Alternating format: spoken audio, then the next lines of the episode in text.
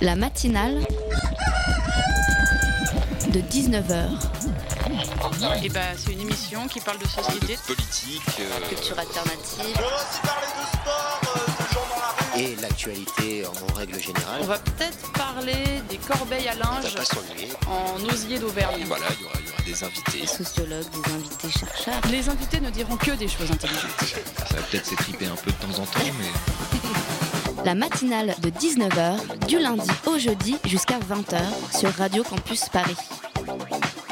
Et il vous le dit, hein, tranquille comme ça en passant, après tout, hein, 20 ans plus tard, qui ça intéresse encore, ce sacré Roland Dumas? L'ancien président du Conseil constitutionnel nous a donc avoué au détour d'une interview au Figaro qu'il avait sciemment validé les comptes de campagne d'Édouard Balladur et de Jacques Chirac en 95. Problème, ces comptes étaient entachés d'irrégularités, explique-t-il, une manière de sauver la République d'après l'ancien avocat. Dumas affirme qu'à l'époque l'ambiance était très tendue politiquement et qu'un retocage des comptes de campagne aurait provoqué une crise politique majeure dangereuse pour la République. Alors merci, merci Roland de nous avoir sauvés à l'époque. On sait que tu n'as pas du tout fait hein, pour protéger tes potes, ça c'est pas ton genre. Aujourd'hui, 20 ans plus tard, une enquête est ouverte, d'accord, mais Balladur et Chirac passeront sans doute l'arme à gauche avant d'être condamnés. Alors encore une fois, merci Roland, avec des potes comme toi, la République n'a plus besoin d'ennemis. Sur ce, bienvenue dans la matinale de 19h. La matinale de 19h, le magazine de Radio Campus Paris. Et au sommaire de cette émission, on en parle hein, dans un instant, une campagne vidéo contre le viol ordinaire, elle a démarré mardi dernier. Aujourd'hui encore, les femmes victimes de violences sexuelles seraient plus de 86 000 chaque année et surtout 86% des agressions seraient perpétrées par une personne connue de la victime. En deuxième partie d'émission, on parlera de Do You Speak Djembe, un spectacle qui propose aux spectateurs de jouer de cet instrument de percussion africain pendant le spectacle. Et bien sûr, vous retrouverez nos chroniques. 19h30, Loïc nous rejoindra pour parler cinéma et du film Une merveilleuse histoire du temps. 19h50, un petit nouveau, Alban sera là, il est belge et nous racontera sa découverte de la faune parisienne. Sur ce, 19h03, c'est parti pour la matinale. Pour Mathilde et Jean, Marc est leur meilleur ami. Il a même été leur témoin de mariage. Pour Nora, c'est le mec le plus drôle qu'elle connaisse. Pour Eric, c'est le pote sur qui on peut vraiment toujours compter. Pour moi, c'est celui qui m'a violée. Mais ça, qui peut l'entendre Pour un soutien anonyme, contactez Viol Femmes Information 0800 05 95 95. Voilà ce que vous venez d'entendre, c'est le son d'une campagne contre le viol et en particulier contre ce que l'on nomme le viol ordinaire, celui perpétré hein, par un proche, un ami ou en tout cas une connaissance de la victime. Le spot que vous avez, venez d'entendre, vous l'avez peut-être déjà vu à la télé ou sur le net, il tourne hein, depuis mardi dernier, il est à l'initiative du collectif féministe contre le, le viol. Bonsoir Emmanuel Piette. Bonsoir. Vous êtes présidente de ce collectif en direct dans nos studios. Bonsoir aussi à toi Eugénie. Bonsoir. Tu es membre de la rédaction de Radio Campus Paris, tu as vu le spot vidéo, tu as travaillé sur la question et tu as quelques questions tout de suite pour notre invité. Oui, tout à fait. Bonsoir Emmanuel Piette. Euh, J'ai effectivement quelques questions. euh, notamment, j'aimerais revenir sur ce chiffre des 86% euh, d'agressions perpétrées par une personne qui est connue par la victime. Alors, des campagnes, il y en a, il y en a déjà eu, il y en a régulièrement euh, qui sont réalisées par le collectif. Cette année, elle est consacrée au viol ordinaire. Est-ce que vous pouvez nous expliquer ben, ce chiffre? Alors nous, on n'a pas appelé ça le viol ordinaire, hein, parce que Oui, habituellement... c'est- c'est un mot un peu particulier, viol Moi, ordinaire. j'aime oui, j'aime pas bien associer viol Ouais. et ordinaire, parce que ça n'a rien d'ordinaire, et en particulier pour les victimes, c'est extraordinaire, et ça plombe leur vie pour longtemps. Mm. Donc c'est vraiment... le- Quand on dit viol banal, viol ordinaire, Mm. euh, on commence à banaliser le truc. Or, pour les victimes, ça n'a rien de banal, ni d'ordinaire. Et puis, C'est plus dans le sens viol euh, régulier. alors, je ne sais pas. qui est susceptible je- de- Ça, d'être reproduit. Mais pour sortir de cette phrase, ce Ouais. chiffre de Alors, 86%, il peut je- être étonnant parce qu'il n'est ouais. pas attendu. Est-ce qu'on peut C'est- un peu en parler? C'est-à-dire que, au fond, cette campagne, elle est destinée à sortir du stéréotype. On a dans l'idée, un peu tous, que le viol, c'est la nuit, dans la rue, à Pigalle, en mini-jupe, une jolie fille. Or, tout ça, c'est complètement faux, par un inconnu. Nous, on a vu 86% de violeurs connus de la victime. Et 86%, c'est la plupart des viols sont commis par une personne dont on n'a aucune raison de se méfier parce qu'on le connaît, parce que c'est ton papa, ton petit copain, ton vieux copain, Un voisin, un gens- voisin, ton proches. docteur. Et ça, ça, ça va à l'encontre de l'image d'Épinal qu'on a, euh, bah voilà, du, du- du violeur un, un peu Alors- déséquilibré qui attaque la nuit comme ça. C'est ça. C'est c'est des gens. Le violeur est ordinaire, a l'air ordinaire. Il est, c'est Monsieur tout le monde. Et puis tout d'un coup, c'est un violeur. Et c'est ça qui déconcerte. Eugénie, une question euh, oui. Euh... Je souhaitais revenir notamment sur euh, cette, donc, ces proximités entre violeurs et victimes qui sont toujours. Euh, qui sont ouais, pas courants, enfin, vous l'avez dit très rapidement, mais est-ce qu'on peut développer ça? On a toujours cette image-là de. L'idée, l'idée du violeur inconnu, alors que c'est pas du tout ça, euh, c'est pas non plus dans l'espace public qu'on est le plus violé, loin de là, c'est plutôt à la maison. 80% des viols sont commis au domicile de la victime ou au domicile de l'agresseur. Donc l'espace public est plutôt moins dangereux que la maison. Et pourquoi cette chose est aussi peu reconnue comme ça? Parce que c'est beaucoup plus difficile de parler euh, d'un viol euh, avec quelqu'un qu'on connaît, mais si on le connaît, tous nos proches le connaissent. Et ça va être difficile de dire que tonton euh, nous a violés, parce que aussi sec, on va nous dire tonton, ce garçon si gentil, qui est si agréable, qui fait rigoler tout le monde, etc. Donc c'est vrai que ça va être plus compliqué d'être cru. Et cette campagne, elle est destinée à permettre aux femmes de parler. Ça, ça a toujours été de nos campagnes, hein, parce qu'au fond, les victimes, elles ont euh, un peu la honte. Et nous, ce qu'on veut, c'est faire changer cette honte de camp, c'est-à-dire que les agresseurs aient honte et pas les victimes. Donc, mais dans l'état actuel, elles ont honte, elles ont peur, elles ont les jetons, elles peuvent pas parler parce qu'elles pensent que personne ne les C'est la famille, parce que les gens qui les connaissent. Exactement. Elles ont peur de porter plainte. Elles ont peur de porter plainte parce que ça, ça va modifier complètement l'environnement elles se disent euh, personne va me croire, les, les autres seront pas d'accord avec moi, il a tellement été gentil avec machin que et c'est ça qu'on voudrait casser. Ce qu'on voudrait casser, c'est aussi l'écoute des proches. C'est-à-dire que quand on a quelqu'un dans notre environnement qui nous dit qu'il a été violé, même si par quelqu'un qu'on connaît, mhm. ce qu'on demande, c'est qu'on le croit et qu'on l'accompagne. Plutôt que de lui dire ah non, mais non, tu crois, tu n'as pas rêvé, euh, tu as mal interprété ce qu'il te faisait, etc. Pas du tout. Elle sait de quoi elle parle. Alors justement, il existe un, numéro euh, que les femmes peuvent, peuvent appeler, euh, le 0800 05 95 9. 95. 95, pardon. Oui, il y a une 95, 95, C'est un numéro d'écoute pour les femmes victimes de viol. Euh, ce numéro, il existe depuis combien de temps? Et quel type de message vous laissent les femmes? Et qu'est-ce que vous leur conseillez? Alors, le collectif féministe contre le viol gère la permanence téléphonique mhm. viol femmes information 0800 05 95 95. C'est ouvert de 10h à 19h en semaine et depuis euh, la création, il y a, on va fêter nos 30 ans, euh, on a eu euh, plus de 50 000 femmes qui ont appelé, victimes plus exactement, qui ont appelé au moins, au moins une fois à la permanence. Et en fait, ce qu'on voit, c'est comme ça qu'on a commencé avec les chiffres, hein. c'est qu'on a les mêmes chiffres que, ce que ceux mhm. qu'on dont on parlait, c'est-à-dire plus de 80% de victimes connaissent leur agresseur. C'est des situations que vous, vous avez au quotidien? En permanence. On a à la permanence, en moyenne, entre 10 et 15 viols dénoncés tous les jours. Euh, et quand on fait ces campagnes-là, la, permanence téléphonique a plus d'appels. Et c'est aussi l'objet de cette, campagne, c'est de pouvoir permettre à des tas de, personnes victimes de parler.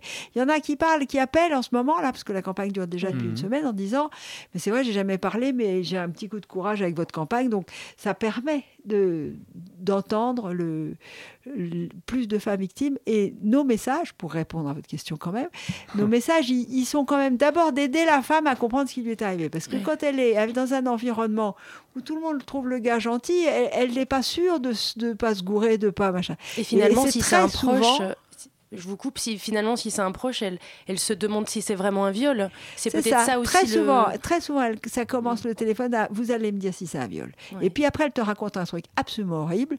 Et oui, tu peux confirmer que c'est un viol. Et donc, on va, on va remettre pour elle, la stratégie de l'agresseur euh, dans le bon sens. D'accord, le premier hein. travail, c'est d'identifier la, la, réalité de ce viol, de dire oui, vous avez été En fait, elle a été piégée, Mhm. En général, elle n'a pas bien compris. Il l'a choisi à un moment où elle était plus fragile ou machin, etc. Il l'a isolée. Il a inversé la culpabilité. Il lui a dit euh, euh, et, elle finit par plus savoir. Et puis après, il avait quand même verrouillé le secret. Il a dit si tu parles, je te tue. Si tu parles, personne ne te croira. Si tu parles, ta mère sera très triste. Si tu parles, ton père va se suicider. Enfin, tout ce qu'on peut imaginer pour empêcher. Moi, j'appelle ça garder sa chair fraîche. Hein. Ça permet de continuer, ça permet, etc. Mais c'est vraiment une stratégie. Et si on le sait, on va l'aider à retrouver tout ça. Comment il a fait Quelquefois, elle dit j'avais bu, mais je dis mais c'est qui qui vous a aidé à boire comme ça? Et eh bien ce soir-là, il avait vraiment bien aidé. Il a servi qu'un soir, etc. Donc on va retrouver toute cette stratégie qui va lui permettre à elle de penser qu'elle y est pour rien. Et c'est comme ça qu'on va commencer à l'aider. Et l'idée, je dirais, s'il y avait trois phrases à retenir quand on aide une victime, c'est vous y êtes pour rien, il n'a pas le droit et je peux t'aider. Et pour les aider, il y a différentes choses. D'abord, on, il y a lesquelles justement très rapidement. Il y a différentes choses. Il y a d'abord, je dirais, se poser la question de la plainte. Dans, dans nos chiffres, on voit que euh, sur 86 000 personnes victimes de viol, il y a seulement 13% de personnes qui parlent. Et, il y a moins de. C'est beaucoup moins de 13 en plus. Euh, parce que c'était. Bah, d'après la mission interministérielle sur le sujet, c'est presque 11. Plutôt. mais c'est très peu. Dans tous les cas, c'est très peu par rapport à l'estimation. De fait, en, vrai, je pense que c'est encore moins que ça. Mais parce qu'ils ont compté tous les viols et que ils ont, nous, on a compté que les femmes adultes. Hmm, donc ça diminue un peu. Mais donc il y a très peu de femmes qui parlent. Encore moins en pourcentage quand elles connaissent l'agresseur. Et puis, le, il y a 1% de condamnation. Donc, tu vois, c'est quand même un peu. Et encore moins quand elles sont mineures également? Alors, bien sûr, quand elles sont mineures, ça c'est le, c'est vraiment beaucoup plus difficile de parler quand on est mineur et beaucoup plus difficile d'être cru. On va, on va aborder ça, mais je voulais très rapidement d'abord revenir sur. Voilà, vous dites, on va porter plainte que 11 personnes, environ 11% de gens qui.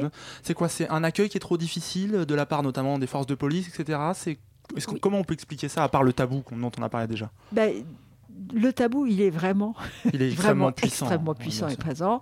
Le, ce que je disais sur la stratégie de l'agresseur, qui a, hmm. qui a il n'y a pas un violeur qui ne fait pas des menaces pour empêcher la, la, la, personne de parler. Hmm.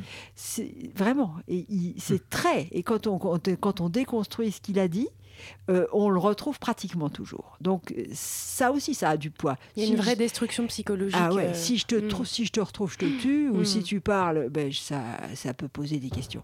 Et puis, Continuez. Il n'y a pas de, il a pas de, de après ça, les forces de police, elles ont, ça fait une quarantaine d'années qu'elles sont formées, donc l'accueil, il n'est pas si mauvais que ça. Hein.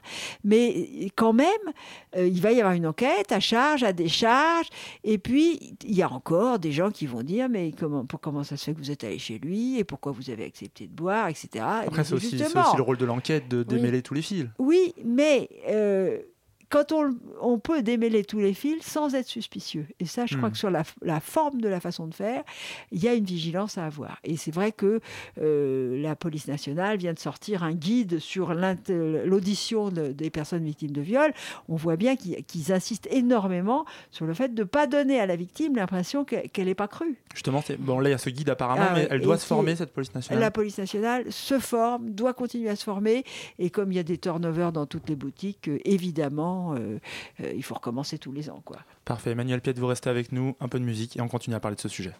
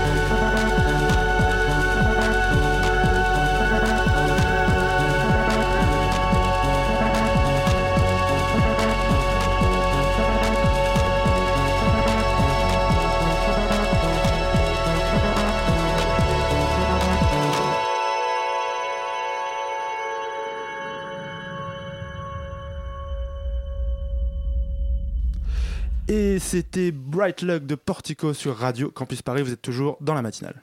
La matinale de 19h du lundi au jeudi jusqu'à 20h sur Radio Campus Paris.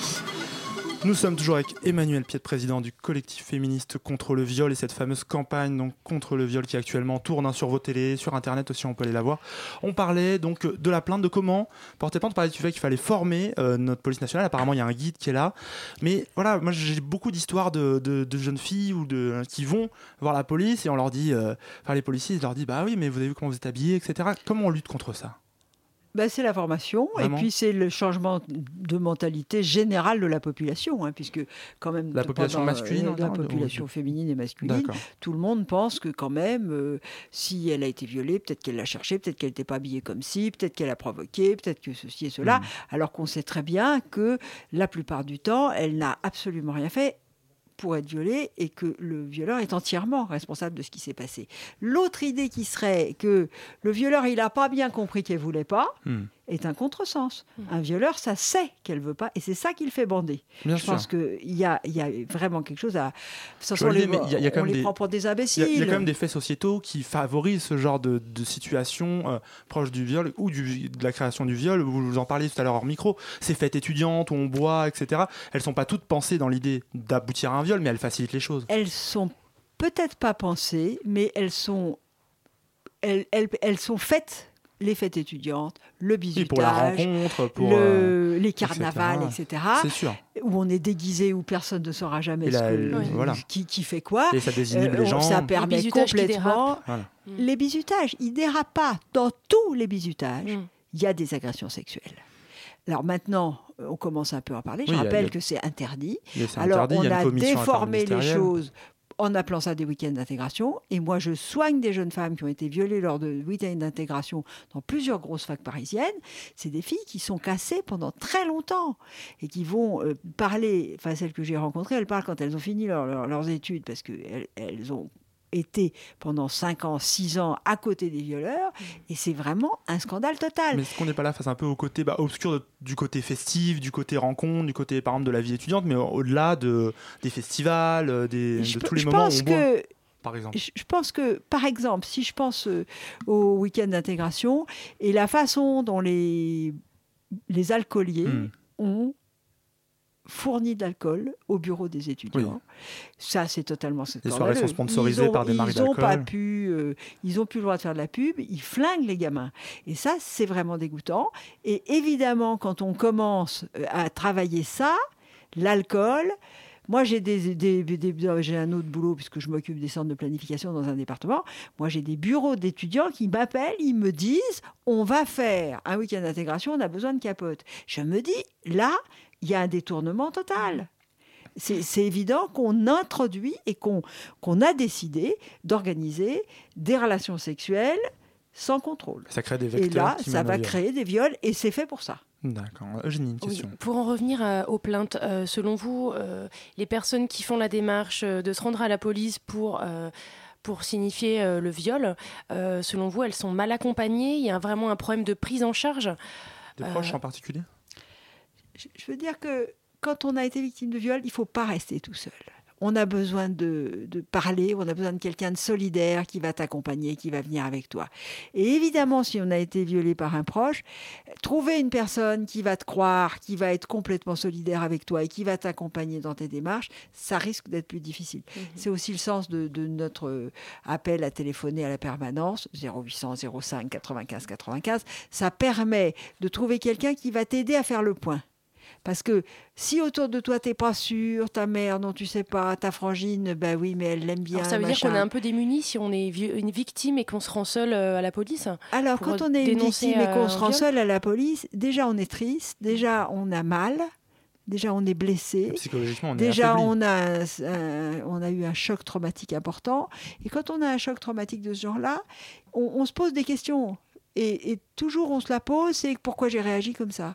Et, les autres vous la renvoient, mais pourquoi t'as rien dit, pourquoi t'as crié, pourquoi t'as pas crié, pourquoi tu n'as pas mis un coup de pied dans les couilles, toutes ces questions qu'on peut se poser hmm. soi-même, euh, l'autre va la poser. Et en fait, une simple explication du genre, moi je leur explique comme le lapin dans les phares d'une bagnole la nuit, il est sur sa petite route, il voit la bagnole arriver, il la voit, il la voit, et il va être écrasé. Et ça viendrait à personne l'idée de reprocher au lapin pourquoi t'as pas couru, pourquoi t'es pas parti. tout le monde sait, tout le monde sait que ce lapin a été hypnotisé et qui ne peut pas bouger. Et eh ben, une femme violée, c'est pareil. Mhm. Devant un gars qui devient Hulk tout d'un coup, parce que c'est pas autre chose, il y a un effet de sidération totale. Et ben, cet effet de sidération, si on est gentil avec le lapin, on peut être gentil avec la femme violée, on n'est pas obligé de lui reprocher la façon dont elle s'est comportée. Et elle n'a pas besoin de se reprocher. Et c'est des choses comme ça, on peut les aider à comprendre des choses comme Alors ça. Alors justement, est-ce qu'il y a des signes euh, avant-coureurs qui permettent de détecter qu'une personne est... Euh, a besoin d'aide. A besoin d'aide ou oui, est en danger. Est-ce que est-ce qu'il y a des signes qui ne trompent pas? Euh, est-ce qu'on peut détecter chez, chez un homme euh, une attitude... Euh, Mon rêve. Les agresseurs sexuels auraient des cornes violettes, on passerait dans la rue, on les ramasserait ça serait Non mais sentir voilà, une, certaine détresse ou avoir Alors, remarqué un comportement qui peut sembler anormal. C'est quelque chose qu'on est en train de travailler avec la préfecture de mhm. police de Paris en ce moment. C'est justement essayer de repérer dans les lieux festifs les agresseurs et d'essayer de repérer dans les lieux festifs les, les, les femmes particulièrement dangereuses. Mais c'est vraiment quelque chose qu'on est en train de commencer. C'est très compliqué, non? Euh, non, si, avec une certaine vigilance, euh, avec une espèce de, je dirais, d'honnêteté ou du moins de, des boîtes ou, mhm. tu peut-être au 15e verre, il faut arrêter, quoi. Ou bien euh, les, pas laisser une jeune femme complètement pétée repartir mhm. avec quelqu'un qu'elle ne connaît pas. Un travail ça, plus, fort de, de, contrôle de, la population par les boîtes. Bien sûr. Des gens qui sont dans leur boîte. oui, et, bien sûr. Et ils savent. Et par exemple, les videurs, s'ils ont été formés et si ça intéresse la boîte, on mhm. peut, euh, on peut obtenir des choses. Mais ce que je veux dire, c'est que quand, si on réfléchit bien à cette société où euh, la fille paye pas et le garçon paye à l'entrée des boîtes. Mais si tu payes pas, c'est toi le produit. Hein. c'est ça. Et donc, attention, c'est des sociétés qui sont. C'est fait pour ça. Et vous le disiez tout à l'heure déjà, ça, c'est un des nombreux vecteurs donc, que vous dénonciez déjà tout à l'heure. Bien sûr. C'est comme les boîtes de, de, rencontres, genre mythiques, etc. La fille paye pas, le garçon paye. Eh ben, excuse-moi, mais c'est comme si tu étais en vitrine. Et eh ben, quand tu es en vitrine, c'est vrai que ça va encourager les prédateurs. Je ne dis pas que tous les gens qui se rencontrent sur Mythique, c'est de la prédation, mais qu'évidemment, les prédateurs, moi de mon temps, ils étaient sur le chasseur français. Et ben maintenant, ils sont sur Mythique, c'est tout. Mais c'est évident que les petites, les petites choses toutes, toutes fragiles qui cherchent l'amour à tout prix, un bon prédateur, ça va magnifiquement euh, réagir. Et c'est autour de ça qu'il va falloir une vraie vigilance. Et pour vous, ces prédateurs, ils sont, enfin, nombreux, c'est pas le bon terme, mais on a l'impression que pour vous, ils sont très présents dans, dans la population ah bah, masculine. Bien sûr. Une fille sur cinq a subi un viol ou une agression sexuelle. Donc c'est pas. Il faut bien qu'il y ait des garçons pour faire ça. Hein. Hmm, un, homme sur dix bat sa femme. Bon, il en reste 9 sur 10 qui la tabasse pas, mais quand même. Hein. c'est sûr. Ça fait du monde. Et ce qu'il est important de rappeler aussi, c'est qu'il euh, y a un devoir aussi euh, de tout à chacun euh, d'aider une personne dans une situation délicate et, euh, au travers de témoignages que vous avez pu entendre, est-ce que vous, vous remarquez, est-ce que vous entendez eh ben oui, je me suis, euh, je me suis fait agresser, euh, j'ai pas vu, je pensais pas, je le connaissais bien, qui plus est, j'étais avec des amis, personne n'a, personne n'a rien dit, ou est-ce que, enfin, c'est un peu gros, mais est-ce que vous avez ce, ce type de témoignage là alors, est-ce, que vous rappelez qu'il y a quand même une obligation, notamment pour les mineurs, une obligation de, de signaler les atteintes aux mineurs? Alors, de moins de 15 ans? Là, vous venez de me poser trois questions. je vais les répondre les unes après les autres. La première, c'est sur le viol devant tout le monde sur la voie publique. C'est hmm. pour ça qu'on s'est créé il y a 30 ans. Il y avait eu plusieurs viols. Un sur les Champs-Élysées devant 80 personnes, un dans le métro devant 60 personnes, avec tout le monde sidéré, personne n'a aidé cette jeune femme. Et donc ça, ça nous avait quand même un peu énervé. On a essayé de justement rappeler ça. Mais c'est vrai que le, le, le l'autre, il a quand même envie, quand on est spectateur d'un viol, on a hmm. quelquefois le même effet de sidération. Rappelez simplement qu'il y a de la non-assistance à personne en danger, que c'est 50 tôles, et qu'il y a des choses qu'on peut faire sans s'engager, mhm.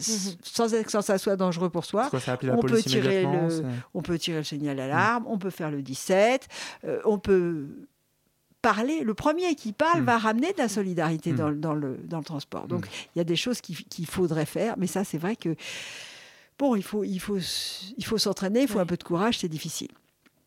La deuxième question que vous m'avez posée, c'est sur les mineurs. Et eh ben, c'est vrai qu'il y a besoin de, solidarité pour les mineurs.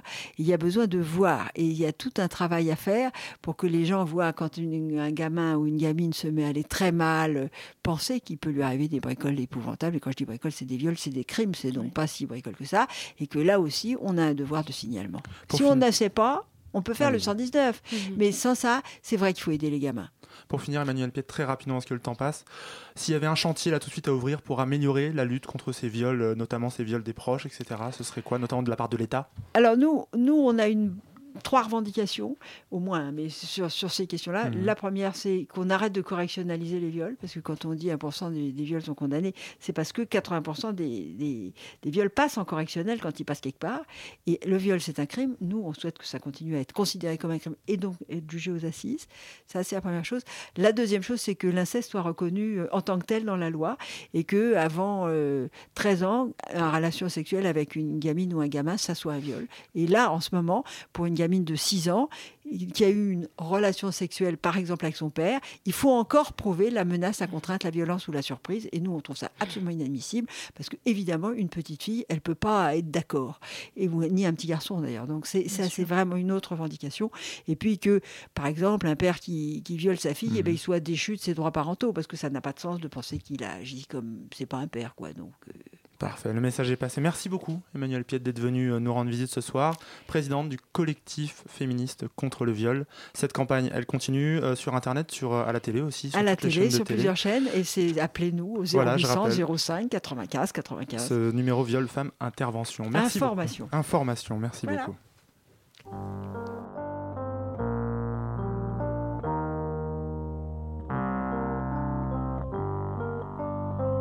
La matinale de 19h, le magazine de Radio Campus Paris. In the year 2016,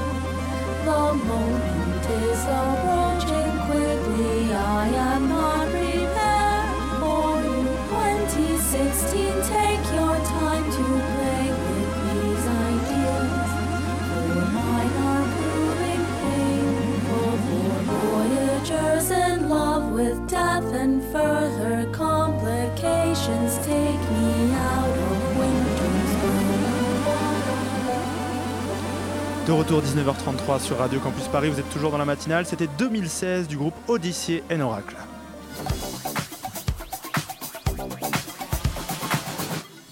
Et il vient de s'installer dans ce studio avec sa superbe veste. Salut Loïc, ça va? Salut Martin. Tu vas bien? Très bien, et toi? Alors Loïc, tu fais partie de la rédaction et aujourd'hui, si tu prends place hein, derrière ce micro, c'est pour nous parler physique, amour et drame au cinéma avec le film Une merveilleuse histoire du temps. Alors d'abord, de quoi ça parle ce film? Eh bien, il s'agit de l'adaptation à l'écran et pour le grand écran, s'il vous plaît, des mémoires de Jane Wilde. Elle est la première femme de Stephen Hawking. Autour de qui tourne ce film? C'est qui Stephen Hawking? Eh bien, c'est un physicien anglais. Il est Ah connu pour ses travaux sur les trous noirs et la cosmologie quantique, des théories expliquées au grand public dans son livre que je suis sûr que tu as lu, Une brève histoire du Il temps. est sur ma table de chevet tous les jours. Hawking est aussi euh, célèbre pour avoir développé ses théories en étant atteint de dystrophie neuromusculaire attribuée à une sclérose latérale amyotrophique, plus vulgairement appelée la maladie de Charcot. Donc c'est c'est une maladie ça qui, qui, qui immobilise et qui met en fauteuil, ça C'est pour être ça, bien clair. il ne peut plus bouger. D'accord, donc ce film, ça a l'air de parler beaucoup d'un truc pour scientifiques, non? Oui, mais pas que. Si le titre original fait référence aux recherches de Hawking, The Theory of Everything, littéralement Joli la accent. théorie du tout, le titre français, un peu plus vendeur peut-être, mais beaucoup plus mielleux, mielleux surtout, une merveilleuse histoire du temps, euh, fait, vous l'avez compris, référence au best-seller de Hawking, mais aussi il met l'accent sur l'histoire d'amour qu'il vit avec Jane. Car oui, la vraie héroïne de cette histoire, c'est elle. Si on a l'impression de voir tout le film à travers les yeux, ou plutôt les lunettes du physicien, c'est Jane qui fait des sacrifices pour lui permettre d'exister. On la voit recopier ses textes à la main ou, pousser, ou le pousser à combattre. Si le corps du physicien devient de plus en plus pesant, sa jeune épouse cherche par tous les moyens, tous les moyens pour lui permettre de communiquer, alors même que les médecins lui donnent peu de temps à vivre. Leave me now. Are you going to talk about this or not? Please, just go?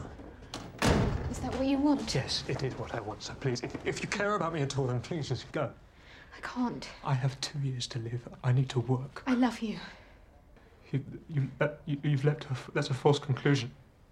I want us to be together for as long as we've got, and if that's not very long, well, then that's just how it is. It'll have to do. You don't know what's coming.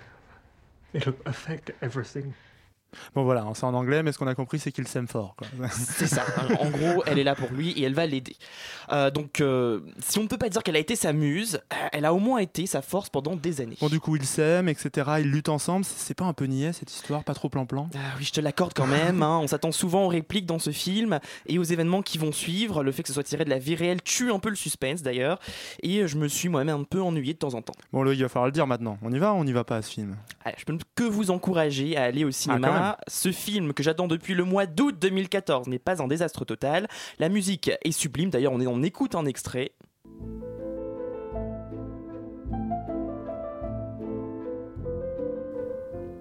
Alors, il faut rendre ici hommage au travail du, compositeur euh, euh, islandais euh, Johan Johansson. C'est le nom peut-être le plus facile à prononcer pour un Oui, Islandais. c'est clair.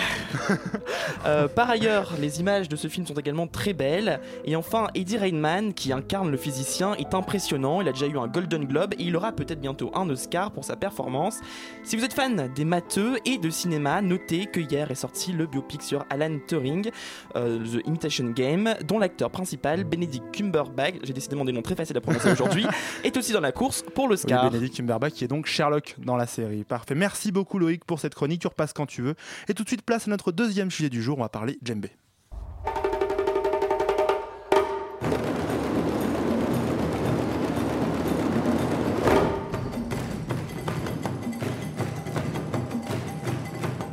Vous l'entendez, ça s'appelle Do You Speak Djembé. Ce sera au Casino de Paris demain et samedi. Alors le concept est assez simple. Vous arrivez sur, à votre siège pour voir le spectacle, hein, comme d'habitude.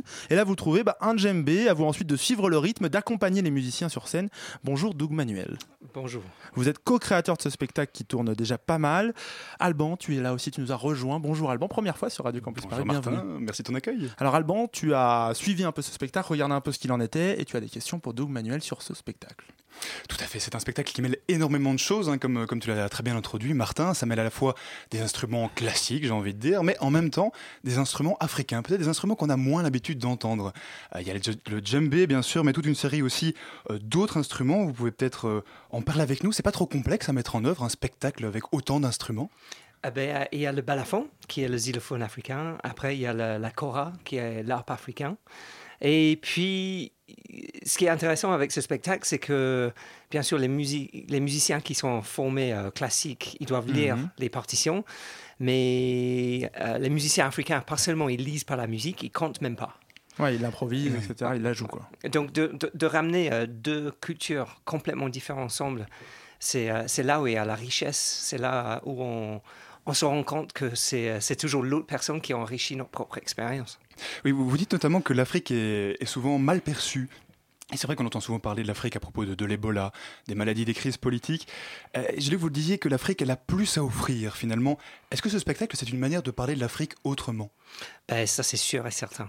Sûr et certain. C'est clair que quand on pense à l'Afrique, on pense à la maladie, la pauvreté, la corruption, euh, tout, tout, tout, tout Ouais, ce qu'on veut pas dans la vie. quoi. ouais, toujours. Et puis, euh, moi, j'ai eu la, la possibilité, pas seulement quand j'étais euh, producteur pour les documentaires pour le BBC pendant huit ans, j'ai tourné euh, des films en Afrique. Euh, sur les animaux. régulièrement sur Ouais, continent, Et puis après, c'est c'est là où ma passion de, pour l'Afrique a commencé. Et je suis parti pour étudier la, musique, mais il y a tellement plus là-bas. Il y a la connexion avec la terre, il y a la spiritualité, il y a les gens qui, qui sont qui sont là juste avec un joie de vivre, un joie d'être. C'est- magnifique. Et c'est c'est euh, notre façon d'amener cette partie de l'Afrique par le djembé euh, vers l'Occident euh, avec ce spectacle du Speak Djembé? Parce que vous êtes co-créateur de spectacle, mais vous êtes aussi sur scène, euh, vous êtes un peu le maître de cérémonie, torse nu avec ce djembé que vous avez euh, en bandoulière. ouais. Moi, je suis le coupable, ouais. Le coupable, donc, c'est moi, moi, moi, je m'en occupe. Il y a un groupe de musiciens, mais vraiment extraordinaire. Il y a, il y a, bon, je, je peux parler de ça après, mais et euh, moi, moi, j'ai la tâche de, de, de, de dresser le public et puis d'animer le public. Et justement, le public, alors le- la particularité, hein, c'est qu'ils ont tous un djembé. Alors Exact. euh, ça se passe comment? On peut expliquer très rapidement, très concrètement. Bon, quand les gens ils, ils arrivent dans la salle, euh, c'est 1500 personnes. Euh, il va avoir 1500 djembés dans le casino de Paris. Ça va faire Euh, du bruit. Sur chaque, bah, plus de la musique.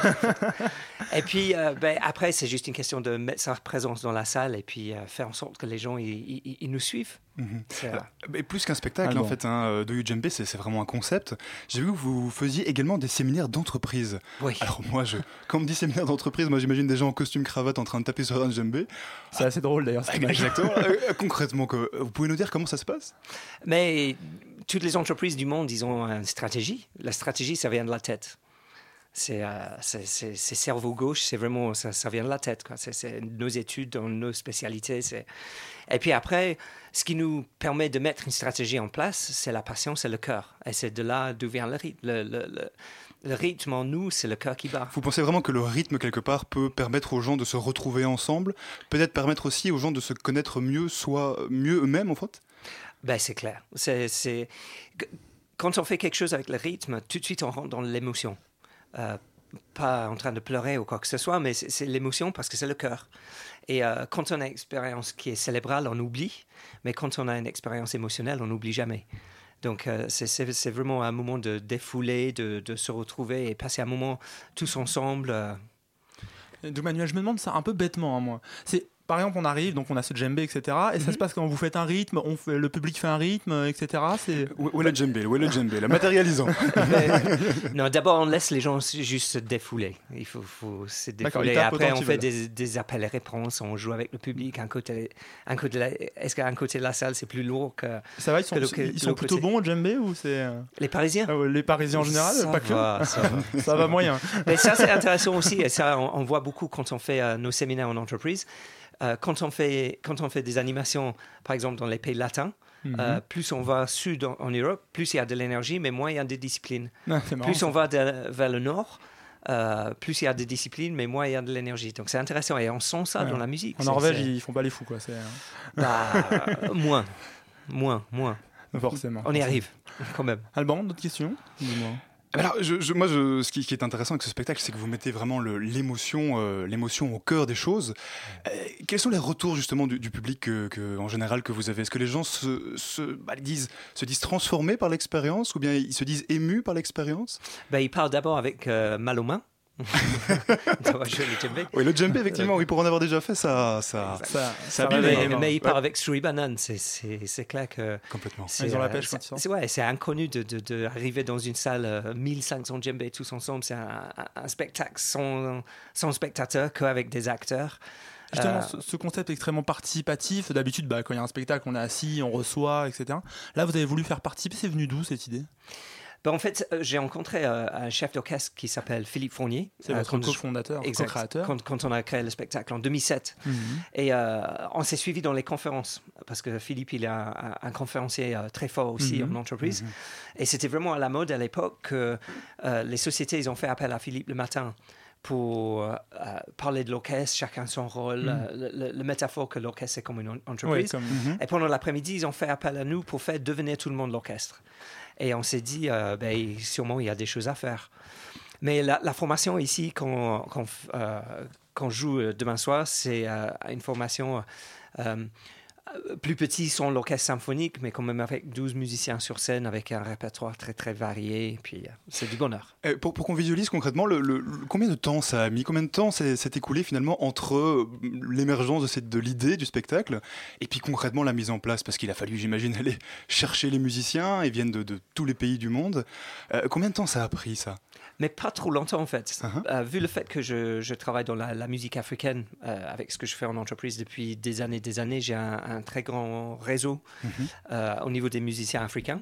Euh, et puis, bon, Philippe, il avait le réseau de l'orchestre. Donc, les musiciens, ils étaient là. C'était juste une question de passer une journée ensemble, décider sur le répertoire, et puis après, euh, aller écrire les partitions et continuer dans ce sens. Hey Lola, let's play a little game. You know the one that goes like, um. How's it going again? Oh, yeah.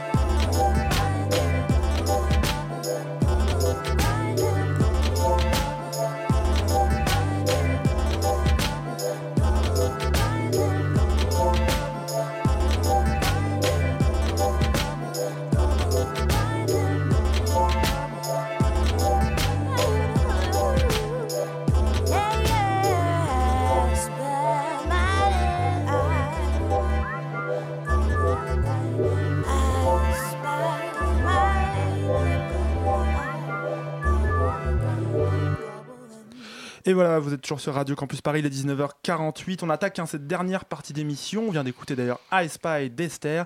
Nous sommes avec Doug Mulan, donc euh, créateur de, co-créateur de Do You Speak Djembe, et toujours avec Alban, qui a toujours plein de questions pour notre invité. Dis-nous, Alban. Absolument, Martin.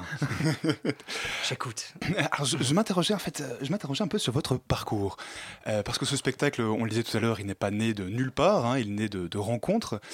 Et vous, une de vos grandes passions, c'est le djembé. Alors, en deux mots, pourquoi est-ce que le djembé vous a, vous a pris?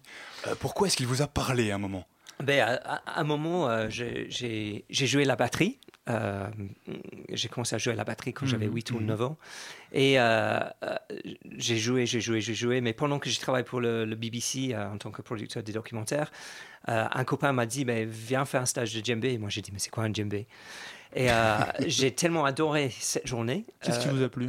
ben, c'est juste l'énergie de, de- de cet instrument et, et- et le fait que... Ce qui est intéressant avec le djembé, c'est que tout le monde, tout le monde, tout le monde arrive à faire sortir deux sons tout de suite. Ouais, c'est vrai que c'est assez facile d'accès au départ. Exact, exact. Donc, euh, c'était juste l'énergie de, de- de- des rythmes, de, le feeling, le, le, le pot sur pot. euh, donc, je suis parti en Afrique étudier les- la musique pendant six mois. Et euh, après, j'ai donné des cours dans les prisons, dans les centres de réfugiés, dans les écoles en Angleterre. Et euh, après, je me suis orienté vers les entreprises et après, euh, maintenant, le spectacle. Un spectacle. Oui, vous parlez vraiment de d'effet djembé, en fait. hein. Vous- pour vous, le djembé, c'est vraiment une manière de, de mieux se connaître? Ben, si on demande à un djembé fola, un djembé fola c'est un grand maître de djembé. Donc si on demande à un djembé fola pourquoi Dieu il a mis le djembé sur terre, la réponse ça va être pour rassembler les hommes les femmes bien sûr. Mais euh, une, énergie, une vibration qui dégage, qui, qui, nous rassemble, qui, qui nous met dans cette situation de, solidarité, de tous ensemble, de union. C'est vraiment ça qu'on a besoin de notre monde aujourd'hui. C'est- un côté, c'est au-delà d'un spectacle. Pour vous, c'est ça, on, est plus- on va plus loin qu'un spectacle parce qu'on. c'est clair. Ça c'est reste un classique, on arrive, on paye sa place, on s'installe, enfin tout ça. c'est- Après, il faut bien gagner sa vie, c'est normal. Euh, ouais, tout, tout le monde a besoin de manger. quoi. Donc, euh, oui, c'est un spectacle, mais, mais euh, avec des messages assez pertinents pour, pour euh, ce, ce qu'on a besoin de vivre dans notre monde aujourd'hui. D'accord, il y a cette envie. Et vous pensez, Ah bon. oui, vous pensez qu'il a besoin de quoi le, le monde aujourd'hui? Vous parlez beaucoup de solidarité, justement. Ben, qu'est-ce qu'on a vécu en France euh, assez récemment euh, Tout le monde a peur, tout le monde. a- C'est un moment. euh, on passe un moment qui est difficile. On a besoin de de se de se souvenir que tout le monde a un cœur qui bat, qu'on est tous des êtres humains, qu'on est tous sur cette planète, mais pas pendant longtemps, qu'on est tous ensemble. Unité, solidarité, c'est tout ça qu'on a besoin et euh, qu'on a envie de vivre ensemble. C'est ça? Ah, un vrai message très rasta. puis un peu. Ouais, non, mais c'est vrai. Puis euh, euh, là, on a des musiciens sur scène euh, Mhm. qui, qui sont formés dans le classique. Il y a des autres musiciens qui sont africains. Oui, il n'y a pas que des musiciens africains, c'est non, non, vraiment pas des du choses tout, très différentes, des, instruments très différents qui se rencontrent aussi. Exact, exact. Donc c'est vraiment en rencontre. C'est c'est ça le mot. Ah, bon. Ah, ça, c'est aussi une question que j'avais. Vous parlez de tous les musiciens différents qui sont sur ce spectacle. Comment est-ce que concrètement ils jouent ensemble, en fait? Comment est-ce que concrètement on met à la fois un djembé à côté de percussions euh, classiques, on va dire? Comment est-ce que tout ça fonctionne? Ben là, c'était un grand défi quand on a mis le spectacle ensemble. Euh, parce que les deux côtés, il fallait, il fallait partir dans un compromis des deux styles ou les deux cultures, les deux façons différentes de voir et puis apprendre la musique. et, et donc ils s'écoutent vraiment sur scène, en plus d'écouter le, le, le, le public et le djembé du public? C'est un grand exercice d'écoute. Parce que vous devez laisser une très grande part à l'improvisation, etc. Ça doit être beaucoup C'est assez calé, Alors, bien sûr, c'est assez calé, ouais, Ah, finalement, on est quand même dans quelque chose de très calé. En même temps, à 12, c'est difficile d'être trop. trop On est, on- il faut qu'on soit à l'écoute. On ne sait jamais ce qui va se passer. Euh, le spectacle, ça dure entre euh, 1h40, 1h45 et 2h selon ce qui se passe sur scène. Ah, vous devez sortir vanné, quoi. Ouais. Mais c'est du bonheur. C'est du bonheur. Et donc finalement, tous les spectacles sont différents à chaque fois, alors si je, si je vous suis bien. C'est-à-dire que quelqu'un qui aurait même vu le spectacle pourrait y retourner et, et vivrait une expérience totalement Mais différente. la musique, ça reste. revenez. Exactement, ouais, exactement, c'est le message. La, la- la musique, ça, ça- on a un répertoire. Mais euh, ce qui est difficile pour, pour moi, euh, c'est de pas comparer d'un soir à l'autre. Parce qu'il y a de la magie chaque soir dans, le soir, dans, dans la salle. Et puis, euh, chaque soir, c'est différent. Et euh, l'autre chose aussi, c'est que c'est génial pour. pour c'est un spectacle de, des gens de- qui ont 5 ans jusqu'à 95 ans. quoi. Oui, C'est oui, c'est, oui. euh, c'est pour tout le monde. C'est intergénérationnel, vraiment. Exact. Alors donc Manuel, une dernière question parce que le, le temps passe. Euh, ce spectacle, ça fait donc déjà depuis 2007 que vous le tournez, que Oui. vous le travaillez. Euh, il va continuer longtemps ou il y a d'autres projets qui commencent à arriver Ben, on va partir en tournée en province euh, Là, dans plus tard dans l'année. dans l'année qui vient. Et puis, le but, c'est de, de amener ça à l'international. Euh, euh, dans c'est l'avenir. C'est de l'amener plus loin encore, etc. Donc vous n'allez ouais. pas le lâcher tout de suite. C'est c'est votre spectacle, vous allez continuer à Non, on a les deux soirs au Casino de Paris euh, demain et, et samedi. Ouais, être des gros, des gros soirs là. C'est très grand le casino de Paris. Exact, ouais. Et encore quelques billets qui restent. Donc il faut, faut précipiter pour, le, pour, pour remplir. Pour jouer, pour être plus à jouer du Voilà, djembé.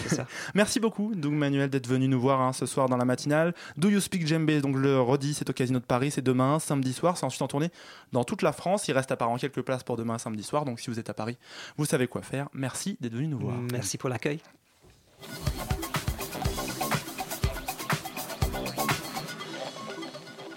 Il vient d'arriver à Radio Campus Paris et plus largement dans la capitale. Vous venez de l'entendre faire passionnément son interview du spectacle Do You Speak Djembé, mais il voulait faire un peu plus ce soir. Il voulait vous faire partager ses premiers jours passés au contact de la faune parisienne. Et Alban, Alban, ce n'était pas de tout repos ces premiers jours. oui, non, effectivement, Martin. Et en effet, comme tu viens de le dire, je viens d'arriver depuis un pays fort lointain, situé fort lointain. au nord de Paris, euh, fort fort lointain, oui, où on parle un peu français, ou parfois on mange un peu des frites, enfin bref. Je débarque et je viens vous livrer un peu ce que je ressens, ce que ça fait d'arriver dans une ville où tout est si grand, dans une ville où tout bouge si vite, où on se sent si petit et en même temps si bien. Alors dis-moi, toi qui viens donc de Belgique, il faut le dire, qu'est-ce qui t'a marqué à Paris? Qu'est-ce qui te change par rapport à chez toi Alors aujourd'hui, ce qui m'a marqué, euh, eh bien, ce sont les SDF. Depuis que Ah. je suis arrivé, C'est pas cool ça. eh bien, je vois qu'ils sont partout, dans les rues, dans les gares, dans les bistrots, mais surtout pas chez eux. Ils ont C'est un pas de chez eux. Ah, mais, oui, mais c'est un peu énervant, tu vois, les, les gens qui ne font pas comme tout le monde. Ils- je ne sais pas, moi, ils pourraient juste un peu travailler. Par exemple, ils pourraient distribuer des journaux le matin devant le métro. Ils pourraient être stagiaires et servir le café. Ils pourraient être artistes peintres et faire des trucs pourris qui iraient au centre Pompidou. Ah, ils pourraient être éboueurs ou bien, je ne sais pas, moi, cadres supérieurs. Enfin, en se bougeant, ils pourraient se payer un petit chez eux, avec une petite télévision, et puis, qui sait, même une petite voiture rouge. En travaillant dur, ils pourraient eux aussi s'acheter une petite galette des rois, et puis faire la fête en famille. Au moins les trottoirs seraient tout propres, et puis tout le monde serait content. Au lieu de ça, ils ne travaillent pas, ils n'ont pas de chez eux, ils sont sans abri. Au lieu de ça, ils sont là, dans la rue, tout sales, tout tristes, tout froids, tout seuls. Quand je suis arrivé au début, je voulais m'arrêter à chaque fois pour leur donner une petite pièce, un sourire, enfin, un petit quelque chose. Parce que je n'aime pas, moi, passer devant les gens en faisant comme s'ils n'étaient pas là. Ce n'est pas poli, ça ne se fait pas. Et puis je me suis aperçu qu'en fait, les SDF, ils sont vraiment partout, dans mon quartier, dans ma rue, en bas de chez moi. J'ai vu des gens rentrer à 10 dans une tente. J'ai vu des gens qui se serraient tellement ils avaient froid. J'ai vu des gens me demander de l'argent et puis acheter de l'alcool. J'ai vu des gens qui lisaient, d'autres côté qui François criaient. Hollande dans cette. euh, J'ai vécu, j'ai vécu le sentiment dégueulasse de retirer un billet de 20 euros d'un distributeur, alors qu'à côté tu as une personne qui n'a rien. Et puis moi j'étais un peu perdu au milieu de tout ça. Et si ça me frappe tellement, Martin, c'est parce que chez moi ce n'est pas comme ça. Chez moi, bien sûr, des sans-abri, il y en a, mais pas autant, mais pas partout. Chez moi, on ne laisse personne dormir dans le métro. Chez moi, on a des centres d'hébergement en hiver. Je ne sais pas comment vous faites, mais enfin tout ça, c'est bien triste. Alors, comme j'étais franchement déboussolé de voir autant de misère dans les rues de la capitale du monde, j'ai demandé à un ami si c'était bien normal, et il m'a dit que oui, que des clochards il y en a toujours eu, qu'il y en aura toujours, et puis surtout à Paris. Ah, donc t'as des potes parisiens qui nous aident vachement à redorer l'image de la ville, c'est super sympa, merci. oui, et, et d'ailleurs, tu as raison de le souligner, moi aussi je crois que je commence à devenir un peu parisien. Ah, à ce point-là Ah bah oui, parce que Merde, devant toute grave. cette misère, bah, je me suis fait la réflexion bizarre que ce n'était pas ma faute, que moi je n'y pouvais rien, et puis qu'un peu ça va, mais pas tous les jours quand même, qu'on ne peut pas s'arrêter partout, qu'on ne peut pas donner une pièce tout le temps, que ce n'est pas possible, que ce n'est pas vivable, et bref, à la fin, que ce n'est pas mon problème. Enfin bon, je ne veux pas terminer ma première chronique sur une note aussi défaitiste, alors je dois dire aussi que j'ai vu des gens formidables, des gens bien meilleurs que moi. J'ai vu des gens qui s'arrêtent pour de vrai, des gens qui leur parlent. J'ai vu un jeune boulanger distribuer du pain dans le métro. J'ai vu un jeune homme qui offrait son manteau. Et le SDF a dit non, parce qu'il a dit que le jeune homme allait avoir froid. Et c'est vrai qu'il faisait froid ce soir-là. Oui, j'ai vraiment vu des gens qui voulaient les aider, qui faisaient de leur mieux, qui ne se résignaient pas. Et là, je me suis dit que Paris, c'est aussi tout ça, à la fois beaucoup de misère et en même temps énormément d'espérance. Allez, vive la France. Mais genre à Bruxelles, c'est mieux quoi. Je sais pas si Ah, je suis lui. vexé là, je suis un peu Non, non, je rigole. Merci beaucoup, Alban. Merci d'être venu nous raconter tout ça. Merci beaucoup. La matinale se termine hein, sur ça. Et tout de suite, vous allez retrouver cette magnifique puce à l'oreille, comme euh, la plupart des semaines, comme à chaque fois qu'on est heureux de retrouver. C'est avec Thibaut. Ça va? Salut, ça va? Ça va, ça va, tranquille. On finit la, la semaine, tu vois. Bah ce soir, on va parler d'un truc assez incroyable. Dis-nous. On va parler des cellules souches.